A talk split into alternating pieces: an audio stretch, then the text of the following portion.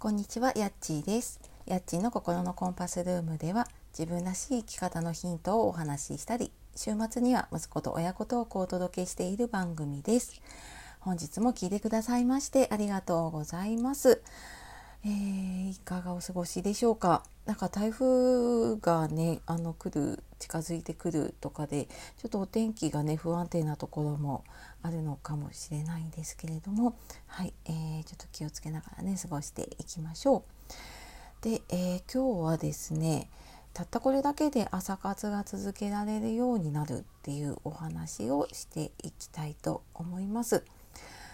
えーあなたは朝早起きは得意でしょうか？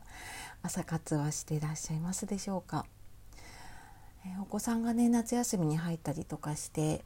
この朝の時間をねちょっとあの有意義に過ごしたいなとか一日の時間をね効率よく過ごしたいなっていう方のヒントになれば嬉しいです。で、えー私は朝活、まあ、ゆるく続けているのでね、えーお休みすることもあるんですけれども多分もう3年近くやっています。でやってきてみて、ん、何を気をつけてるというかねうんなんか続けるために何をやってきたかなと思ってで時々この話してるんですけれどもなんか今の時点でね私が、うん、これは続けてるなと思うものを3つ考えてみました。で先に3つ言うとあのなんだそんなことって思うかもしれないんですけど 前の日のうちに準備をしておくっていうこととあと早く寝るっていうこととあとは起きてまずカーテンを開けるっていうことです。これ多分ねもう聞いただけであのあなんかそれだけでできるのかなって思うのかもしれないんですけれども、えーまずですねあの前の日のうちに準備をするようにしています。朝起きてからあ何やろうかなって思うとなんかその時間がすごくもったいないなって思ってしまってねなので、えー前の日までにっていうのかな1週間のスケジュールを立てた時に、えー今週は朝これをちょっとずつやるっていうふうに決める時もあれば、うん、前の日にねじゃあ明日朝起きて、うんまあ、これぐらい時間があるからこれをやろうかなっていうふうにねやったりとかしています。で私も普段はそうだなもともと子供を起こしたりとかする関係もあったりとかねあの朝バタバタするのが嫌だなと思って5時には起きてるんですけど朝活をねしようと思うとやっぱ4時とか4時半に目覚ましをかけて起きています。でまあ、そうするとね朝1時間とか時間が取れるので、まあ、ちょっと私はストレッチとかヨガとかをやってから始めようとか作用を飲んでから始めようとかしてるんですけれども、まあ、その後でねうーん、まあ、仕事ってやらなきゃいけないこととかはその後とかでもできるんですけれども、まあ、そうじゃなくてうん、まあ、ちょっと後回しになっちゃうだろうなと思われるようなこととか、まあ、自分のための学びだったりとかそういうのにね時間を取るようにしています。でもそのやるものとかをね前の日のうちに準備して出しておいたりとかすると起きてからスムーズにねあのやることに入れたりとかねするかなって思います。で、えー、2番目のね早く寝るはあの まあ当たり前だよって思うかもしれないんですけれどもあの意外とこれできなくて起きれなかったことが結構私多くってでなんでかなと思うとその早く起きるっていうことはやるんだけれどもそこから逆算してじゃああの何時には寝ようっていうところが抜けてしまうと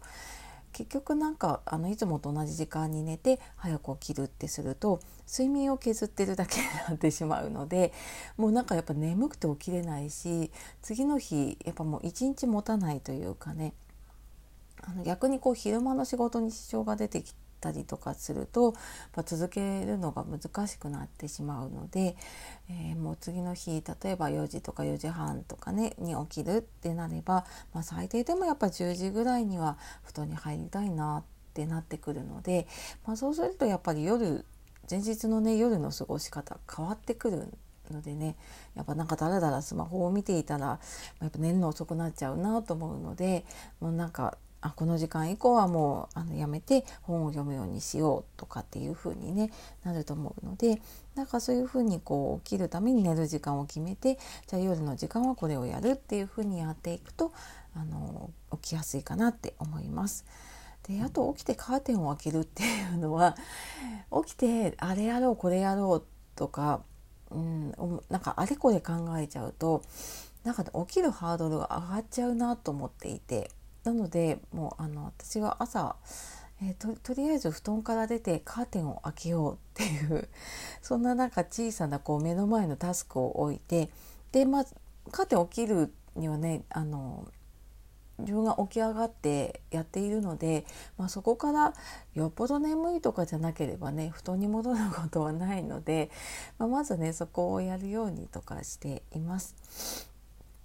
であとやっぱ最初のうちはね続けるのがなかなか難しかったりするので、えー、起きてからのね楽しみうん例えば何かちょっと好きな飲み物を飲むとか、うん、なんかちょっと普段は買わないようなねコーヒー紅茶とかを買っておいてそれを朝飲むのを楽しみにして起きたりとかあとは最初のうちはね起きて本を読むっていう風にして、まあ、とりあえず起きる習慣を作るっていう風にしてた時もありましたね。で、まあ、そんな感じでうん時々私もなんか休みの日とかは布団の中で 本を読んでいたりとかあとなんかこの音声配信のね何ていうの原稿というか下書きみたいなのをスマホに入れたりとか、まあ、そんなのを布団の中でやってることとかもありました。なんかそれでもあの早起きするのを続けられているっていうふうにね思えば、うん、あのそれでよしとして いたので、まあ、なんとか続けられてるかなっていうところもねあります。でやっぱりね早く起きてなんかこうやって自分が決めたことができると自分に自信が持てたりとかあやればできるんだなとかね自分との約束を守れたなっていうそういう積み重ねに、ね、なっていくかなって思うので、えー、ぜひこの夏に始めるのが いいタイミングだと思うので、えー、ちょっとやってみようかなという思う方ねちょっとか、あのー、ちょっとしたコツで続けていけるんじゃないかなと思います。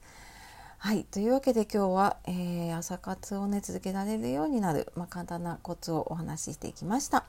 えー、今日も最後まで聞いてくださいましてありがとうございました。では素敵な一日をお過ごしください。さようなら。またね